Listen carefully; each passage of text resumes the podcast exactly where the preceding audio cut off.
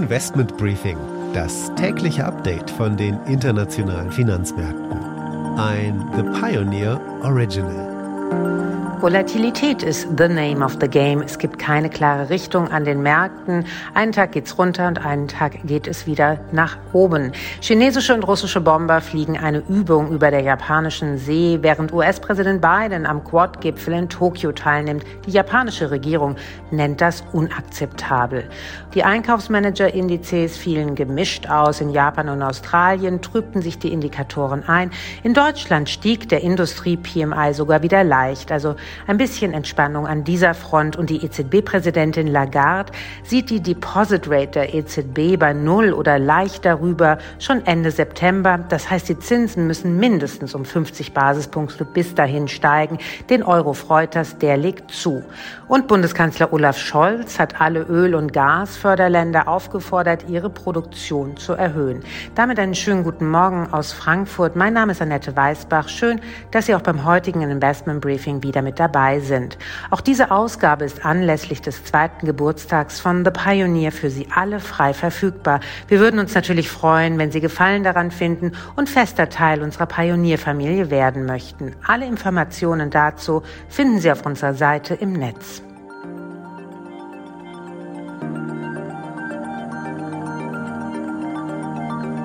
Ein Blick auf die heutigen Themen. Wir haben ein Gespräch mit dem bekannten Fondsmanager Henning Gebhardt und wir ziehen Bilanz der Afrikareise von Bundeskanzler Olaf Scholz und das natürlich aus Sicht von Investoren und Unternehmen. Von der Wall Street berichtet wie immer Anne Schwedt und die Aktie des Tages ist ein alter Bekannter. Wir schauen auf Volkswagen, denn Herbert Dies hat gerade für ordentlich Schlagzeilen in den USA gesorgt.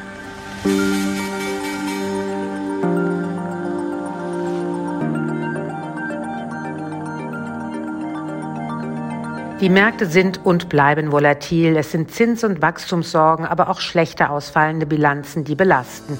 Wo wir stehen und welche Assets bzw. Aktien schon wieder interessant sind, habe ich mit Henning Gebhardt besprochen. Er ist einer der bekanntesten deutschen Fondsmanager, ehemals DWS-Aktienchef und Leiter des Wealth und Asset Managements von Bärenberg. Vielen Dank, Herr Gebhardt, dass Sie sich Zeit nehmen. Die Märkte sind ja sehr turbulent in der letzten Zeit. Manches denken, dass es jetzt schon an der Zeit wäre, den Dip zu kaufen sozusagen. Was denken Sie denn?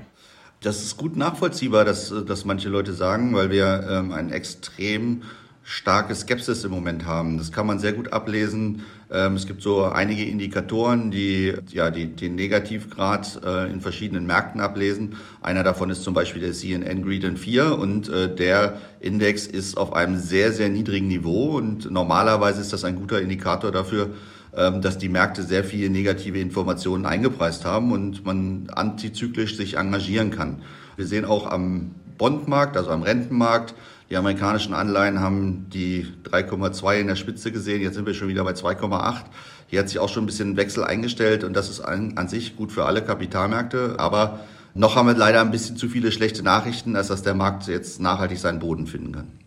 Auf welche Nachrichten warten Sie denn, wo Sie sagen würden, okay, das ist jetzt hier eine Bodenbildung?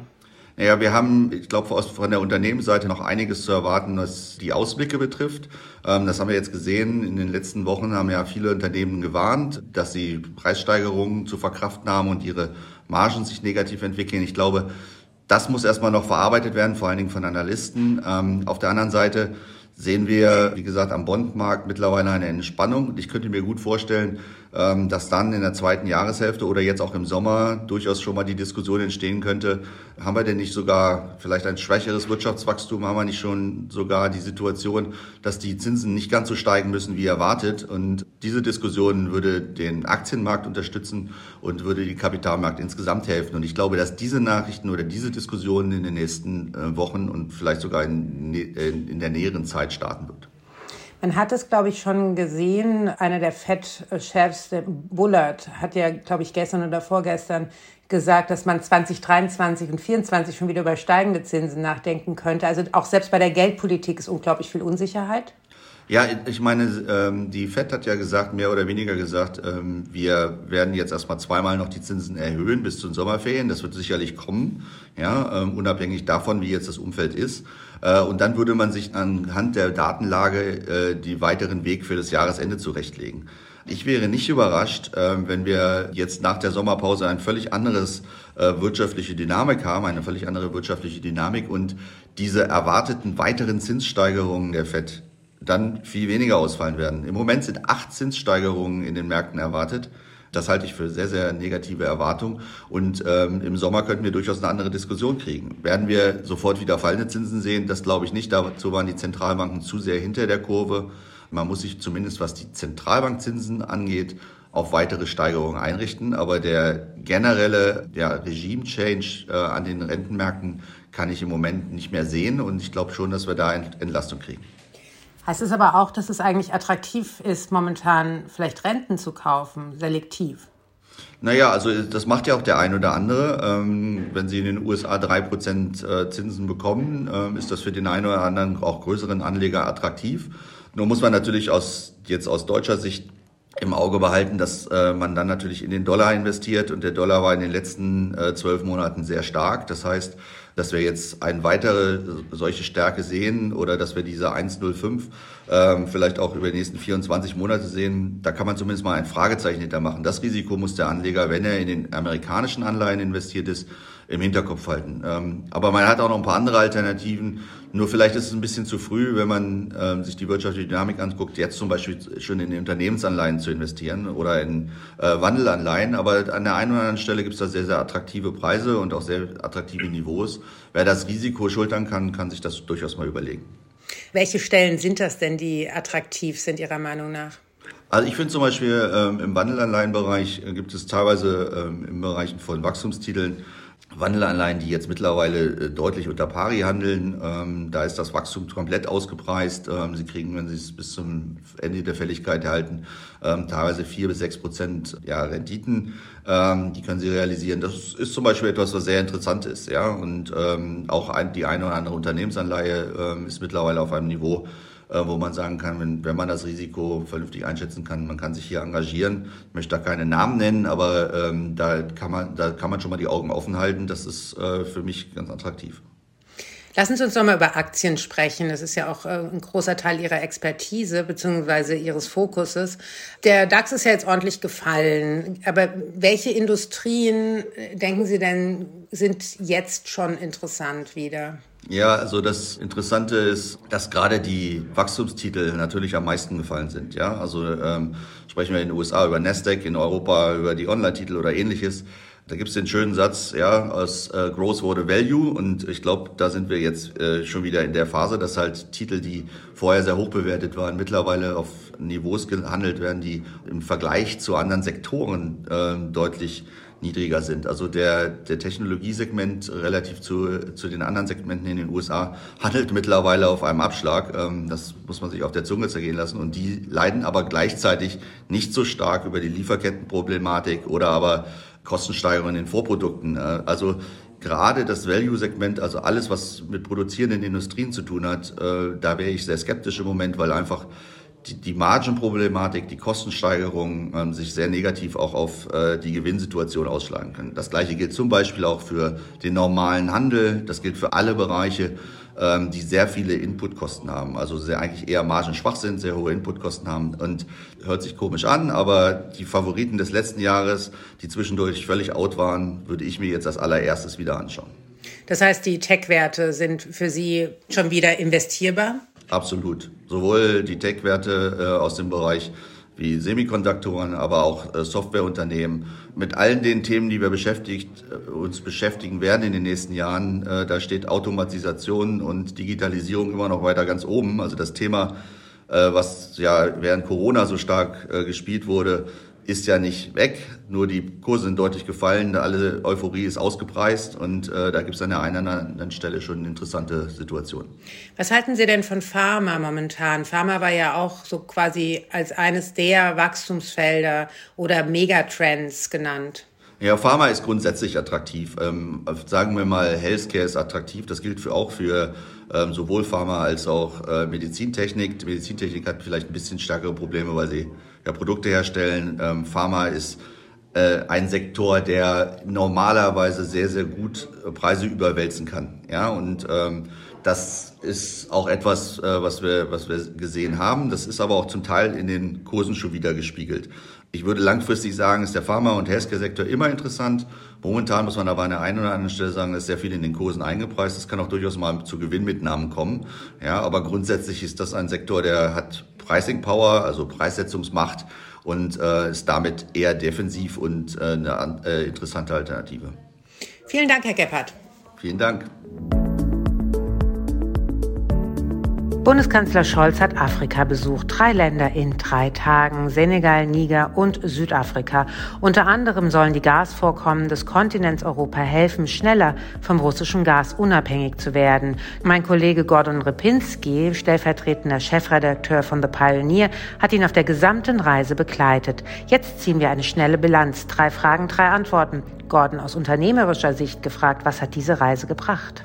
Ja, wirtschaftlich das Wichtigste auf dieser Reise, das war das Zeichen von Kanzler Olaf Scholz, dass man nicht mehr so abhängig von einem Partner sein will, wie zum Beispiel in der Energiepolitik von Russland. Also Olaf Scholz ist hier in Afrika, um sein Portfolio in gewisser Weise zu diversifizieren, gerade in der Energiepolitik. Und dabei sollte man besonderes Augenmerk richten auf den Besuch im Senegal, der vielleicht perspektivisch tatsächlich im Bereich der Gaslieferungen ein Partner werden kann. Inwieweit gibt es denn konkrete Deals oder haben wir bislang eher Lippenbekenntnisse?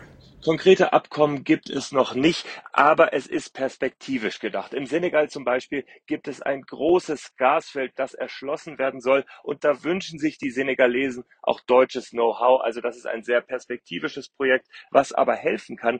Denn der Senegal will die Gasproduktion massiv ausbauen bis 2030 auf 10 Millionen Kubikmeter. Also das ist dann schon relevant. Es ist, wenn man ganz ehrlich ist und es vergleicht mit Katar oder mit Russland höchstens ein kleiner Teil der Energieversorgung, die dann vielleicht auch Deutschland zunutze kommen kann, weil Senegal ja eben auch selber große Bedarfe an Energie hat. Aber trotzdem, dieses perspektivische Geschäft einzugehen, das ist das Ziel dieser Reise. Denn dem Kanzler ist klar, dass man überall, auch bei den kleinen Partnern, jetzt gucken muss, um das Thema Energiepolitik perspektivisch lösen zu können. Und wenn wir mal auf den Kontinent insgesamt schauen, der ist von dem Krieg in der Ukraine ja in mehrfacher Hinsicht betroffen. Afrika spürt den Krieg in der Ukraine zweierlei. Zum einen natürlich durch das große Problem der Nahrungsmittelversorgung. Da muss man sagen, ist Afrika irgendwann womöglich im Zentrum der Krise. Auf der anderen Seite aber auch wird der Kontinent zu einer Art Krisengewinner, weil eben die fossilen Energievorräte, die hier noch existieren, weil die auf einmal interessanter geworden sind, auch für Europa, auch für Deutschland und für Olaf Scholz. Man muss ja sehen, dass bis zum letzten Jahr die Zeichen alle auf Energiewende standen. Man hat die Erschließung fossiler Energien eher noch erschwert. Ja, und jetzt ändert sich das. Jetzt ist fast eine Art Wettlauf im Gange um die Energiereserven in Afrika. Italien zum Beispiel hat schon erste Verträge abgeschlossen. Es wird in den nächsten Monaten und Jahren darum gehen, auch langfristig Kontakte aufzubauen. Ich glaube, die Energiethematiken, die Energieprobleme eines ganzen Kontinentes oder auch von Deutschland wird Afrika nicht lösen. Aber es geht darum, diesen Kontinent jetzt mitzudenken, viel mehr als das noch vor der Ukraine-Krise der Fall war. This is a five train. The next stop is Wall Street. Damit geht's an die Wall Street zu meiner Kollegin Anne Schwedt. Ja, hier ging es gestern echt durchwachsen her. Der Dow Jones konnte sich nach einem volatilen Tag noch ins Plus retten und schloss mit 0,2 Prozent im Positiven. Beim S&P 500 und vor allem an der Technologiebörse Nasdaq sah es aber ganz anders aus. Der S&P verlor 0,8 Prozent und beim Nasdaq stand zum Schluss sogar ein Minus von 2,4 Prozent. Was dem Dow Jones half, waren so Firmen wie McDonald's, IBM und Verizon. Die konnten alle um mehr als 2 Prozent zulegen. Bei den Tech-Aktien sorgte aber vor allem Snapchat für sehr schlechte Laune. Das soziale Netzwerk gab bekannt, dass es wohl seine Ziele für das aktuelle Quartal verfehlen wird. Um die Verluste gering zu halten, sollen auch weniger Leute eingestellt werden. Diese Aussagen bescherten der Snap-Aktie einen kompletten Ausverkauf. Da ging es um mehr als 43 Prozent nach unten auf ein neues 52-Wochen-Tief. Und das zog dann echt den ganzen Tech-Sektor mit nach unten. Bei Facebooks Meta ging es um 7,6 Prozent nach unten, bei Googles Alphabet um knapp 5 Prozent. Auch da gab es ein 52-Wochen-Tief, genauso wie bei Amazon und auch bei Apple gab es ein dickes Minus. Also wenn sich die Anleger schon gedacht hatten, jetzt wäre doch ein guter Zeitpunkt, um sich billig mit Tech-Aktien einzudecken, da gab es jetzt noch mehr Rabatte gestern. Und auch beim S&P 500 gab es keine guten Nachrichten. Da verbreitete vor allem der Einzelhandelssektor schlechte Laune. Da gab es zum Beispiel die Zahlen von Abercrombie und Fitch und die haben sich darüber beschwert, wie teuer doch die Kosten für Produkte und auch vor allem für den Transport geworden sind und wie stark sich das auf den Gewinn auswirkt. Da ging es für die Aktie um 28,6 Prozent nach unten. Also wir sind jetzt tatsächlich nicht mehr weit von einem offiziellen Bärenmarkt entfernt. Der S&P 500 ist 18,2 Prozent tiefer als sein Allzeithoch. Bei 20 Prozent tiefer spricht man von einem Bärenmarkt hier. Für den Dow Jones ist es die längste Verlustserie seit 1923. Also alles wirklich keine guten Nachrichten hier von der Wall Street. Die Aktie des Tages ist Volkswagen. Der Volkswagen-Chef hat große Pläne. Er will Tesla bis 2025 beim Absatz von Elektroautos überholen. Noch sei Tesla führend bei Elektroautos und wahrscheinlich der digitalste Autobauer der Welt. Aber Volkswagen sei dabei aufzuholen, sagte dies in einem Interview mit CNBC. Generell gibt er sich zuversichtlich für die Zukunft. We see some relief from the semiconductor supply market. Also, we are able to shift.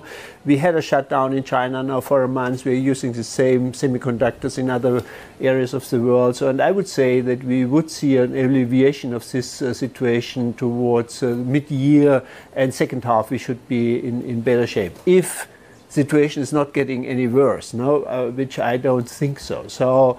Uh, there are some, I think, also some, some positive signs. We have very good order books. We are basically outsold for the electric cars in Germany. I hope that we that China is going to open up uh, towards uh, mid-year and then we're going to see also recovery in China.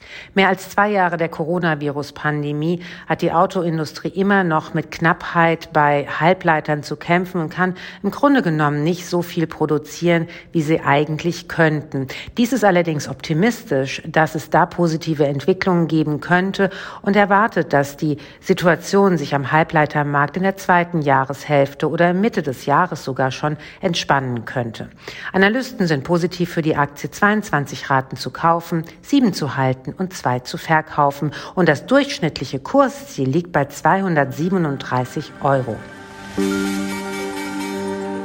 Investment Briefing, das tägliche Update von den internationalen Finanzmärkten. Damit war es das für heute. Morgen machen wir, wie hoffentlich auch Sie, feiertagsbedingt eine Pause.